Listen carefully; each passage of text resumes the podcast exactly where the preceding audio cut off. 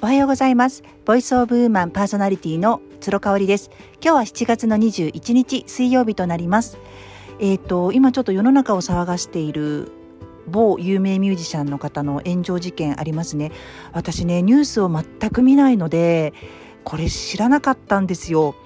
であのご本人は知っております。あの昔聴いていた時にねあの曲が有名になったりとかまあちょっとこう天才肌的な感じの方なんですかね。音楽とかすごく好きってわけではないのでこう追っかけてって曲を聴いたりっていうことはなかったんですけれどもまあこうストリート的なファッションが流行っていた時に結構彼の曲も一緒にかかっていたっていうイメージですね。私が高校生とか大学生の時だったかなっていうふうに思います。まあ年齢的に私56歳下なのでね。うん、彼がこう活躍していた時にちょうどまあ青春時代を送っていたっていう形だったんですけれども、まあ、彼がなんか辞任をしたっていうのを聞いてで Voicy とかねいろんなあの音声配信聞いてて、まあ、内容を皆さん詳しく言わない言わない、まあ、当たり前のように皆さん知ってるというふうにリスナーの方がね思って言われてるんですけどいやな何をしてそんなに炎上して辞任したのかなっていう感じだったんですけど私そういう時にやっぱりあのググらないようにしてます。あのググるとねかなり偏ったあのブログが出てきたりとか誰かのあの書いた記事とかが出てくるじゃないですか。でまあおそらくもう大炎上してるってことはもう彼が悪者になってるわけですよね。なのであのうんなんかこう一方的に偏っているのがネットニュースになるのでそれは見ないようにしているんです。で主人にね聞いてみてまあびっくりしましたあの正直主人ももうすごく憤ってたしもうあのもう信じられないことだよねって話をしてたんですよね。えーとねただねこれ本当にあの彼がいいとか悪いとかっていうことを私が言うよりかももうねこういうニュース見ない方がいいと思います。もう皆さんねやっぱりいろんな意見があると思いますしあの私自身もいじめを受けていたりとか、あのー、いう経験もねちっちゃい時やっぱ皆さん少なからずともあるじゃないですかそういうのやっぱ皆さん思い出されてすごく傷がぶり返してきたとかねあのいうのも主人も言ってましたし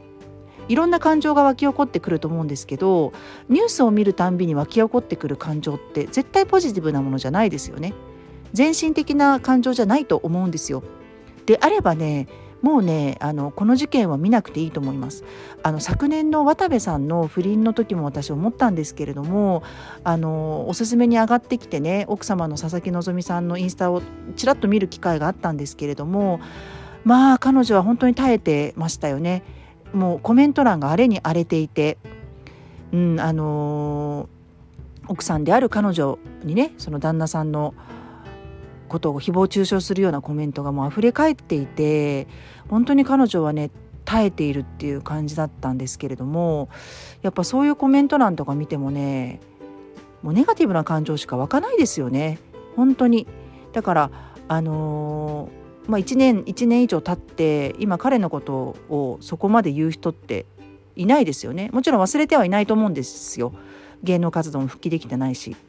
うん、ただねあのー見ない方がいいと思いますきっと彼が、ね、音楽界から追放されたりとかそういうのは知りませんけれどもあのやったことに対してあのしっかりと責任を取るのかなもう50代であるし、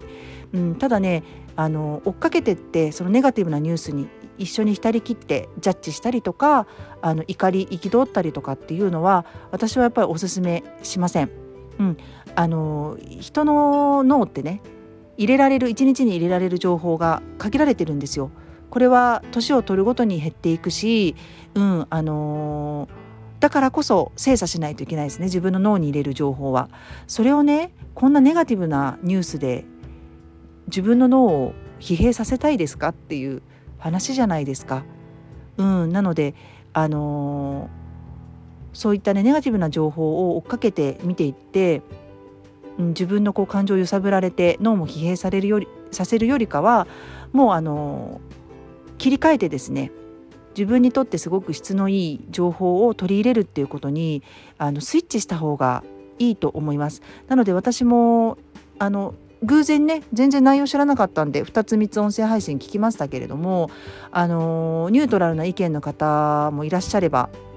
もうとにかくすごい憤ってて怒り心頭な方もいらっしゃいましたしでもやっぱそれを聞いていていい気分ちはしないし自分が何かをやろう成長してこう前に進むためにあのすごく身のある情報を得られたなっていう実感は全くないですよね。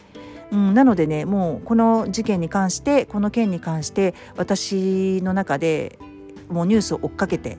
うん、制裁を加えたりとかそういうことはもう一切あのしないっていうふうに決めました。あの今のね情報過多な世界あの現状においてよく言われることなんですけれども平安時代のね人たち日本人なのかな、うん、人間生きていた方たちの1年間の情報量を今私たちって1日のうちで得ることができてるんですよね。うん、だからこそそれが質がいいものなのかどうか自分をネガティブにしてこ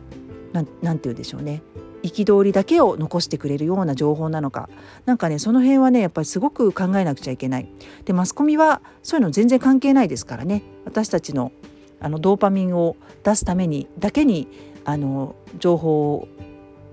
提供してるっていう場合もありますのですごくここに気をつけたいところなんですよ。うん、なのでネガティブな感情って操作されやすいし、うん、それにとらわれとらわれやすいんですよね。なのでこう自分の軸も見失うしうんそこすごい気をつけた方がいいかなと思って私も次回の念を込めて今日はこういう内容にさせていただきました。最後まで聞いていただいてありがとうございます。